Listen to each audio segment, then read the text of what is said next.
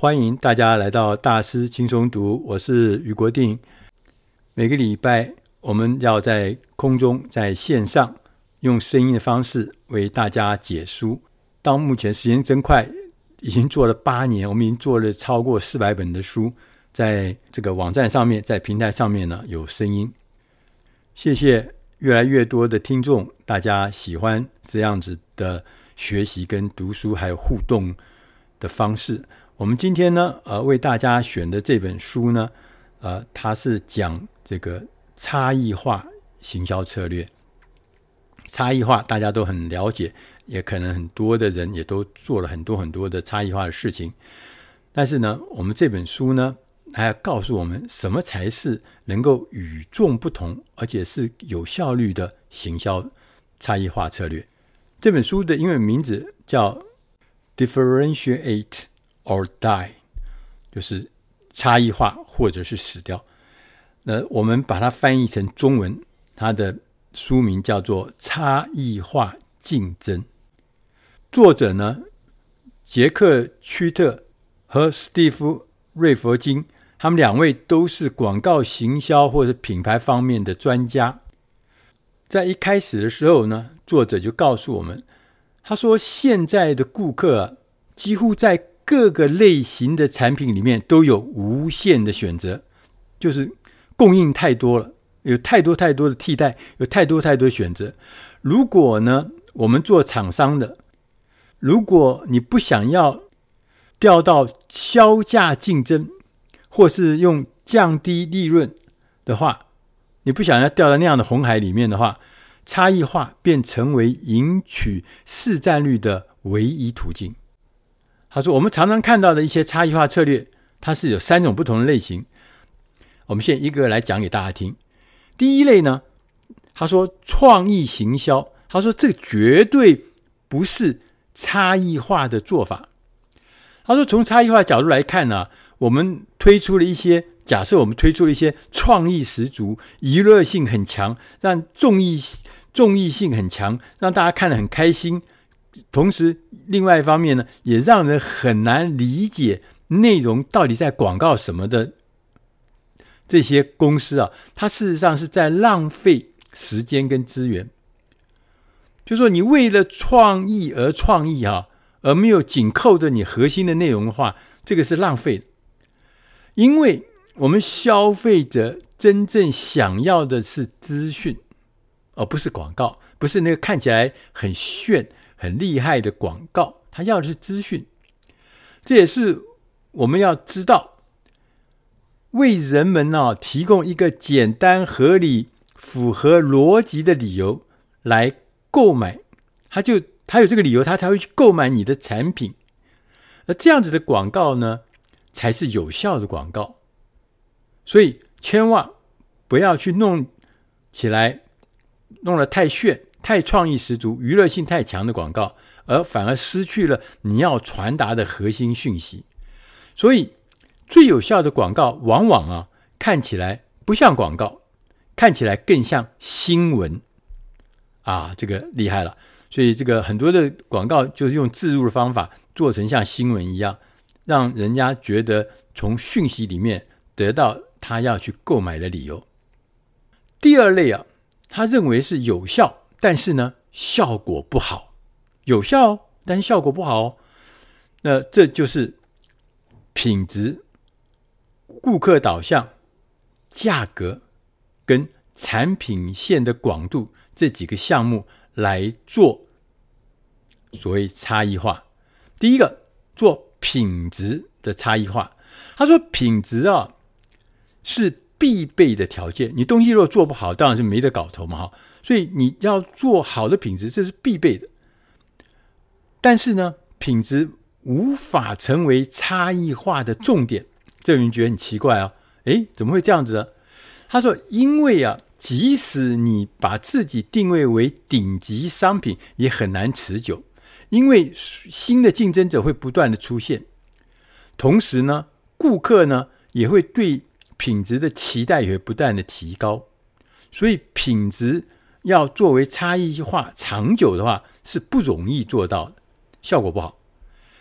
另外一个呢，第二个，他说顾客导向，就我们常常讲说，呃，什么产品导向啊，顾客导向啊，行销导向。他说顾客导向，你如果去做差异化，可以，但是不会长久，不一定是最有效。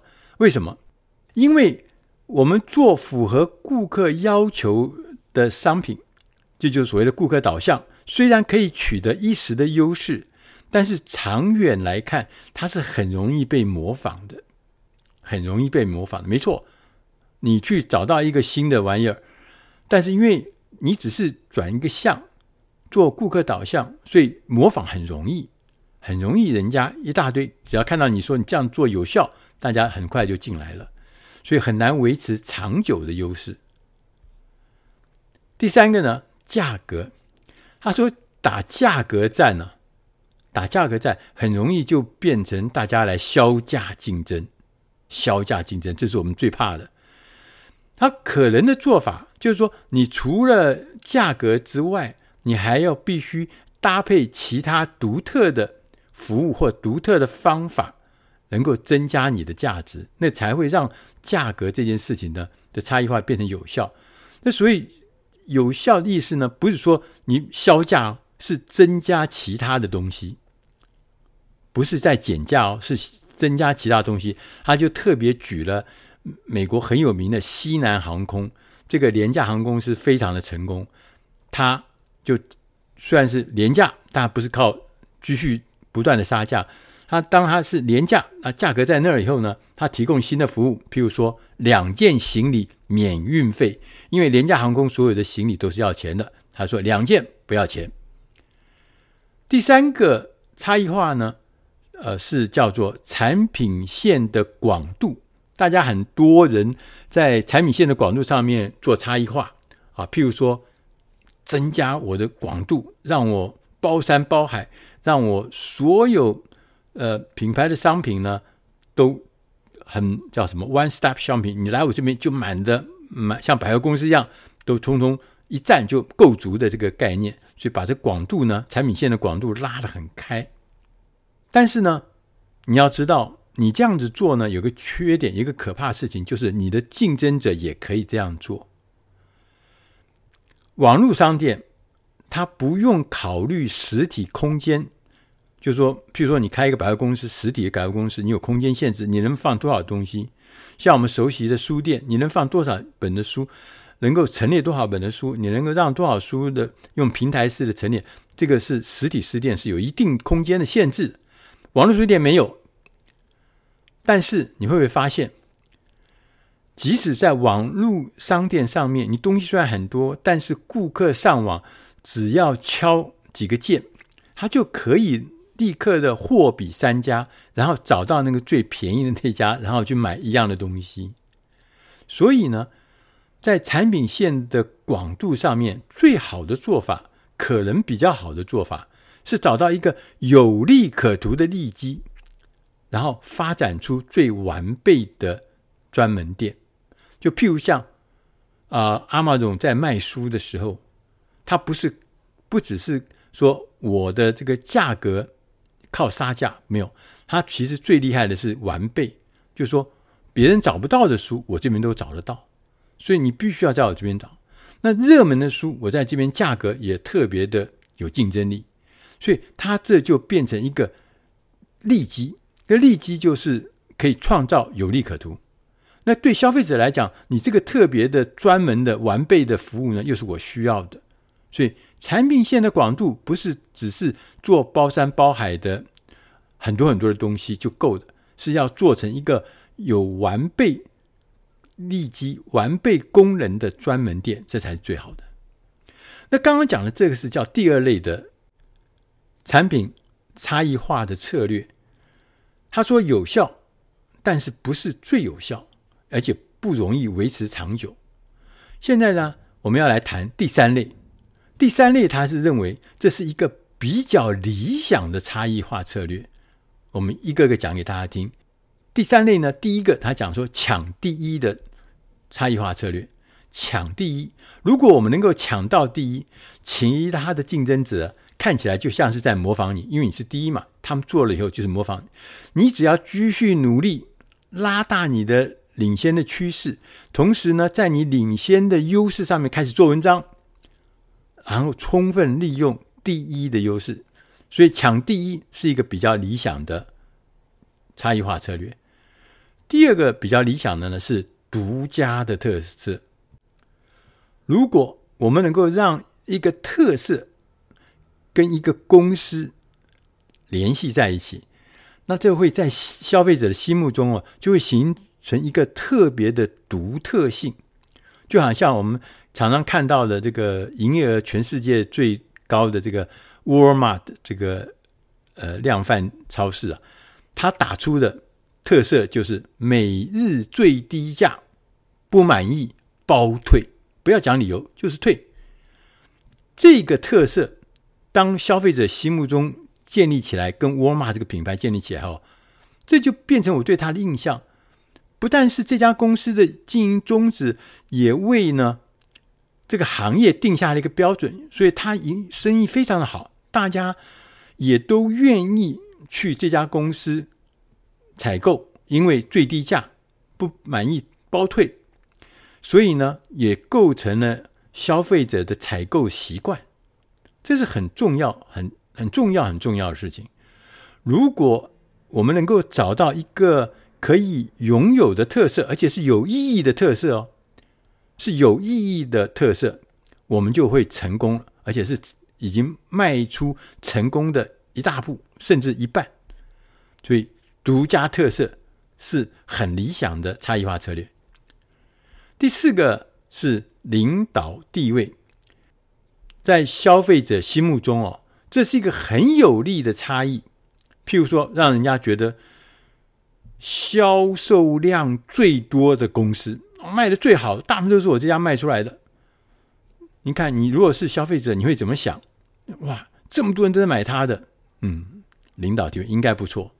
要不然就是说，我是技术不断的领先，我是技术突破的先驱者，你会觉得怎么样？对，尤其是高科技的商品，技术含量高的东西，技术突破这件事情，让人家觉得我当然愿意跟先驱者来做生意了。我要买先驱者。第三个就是信任领导，一个尖端产品的提供者。我还记得早年的时候，每一次 iPhone 推出新的东西，你就觉得哇，都是好厉害的东西，都是很尖端的东西。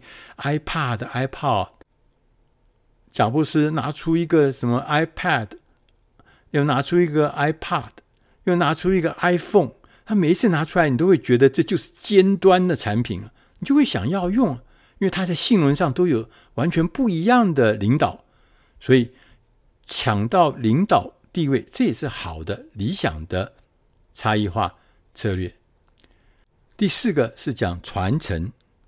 好，我们公司的历史、我们公司的缘由、我们创办人的性格、理念，这都是令人呢引以为傲的传承，会在消费者哈心目中建立起一个经得起考验的形象。哇，这个历史很悠久啊。他们都靠这一套东西，现在还变成屹立不摇。所以呢，最理想的方法是把过去我们曾经提供顾客优越服务，与提供顾客当前需求结合，两者要一个是过去我们提供了一些哪些优越的服务，跟现在的需求把它结合在一起，这就是最好的传承。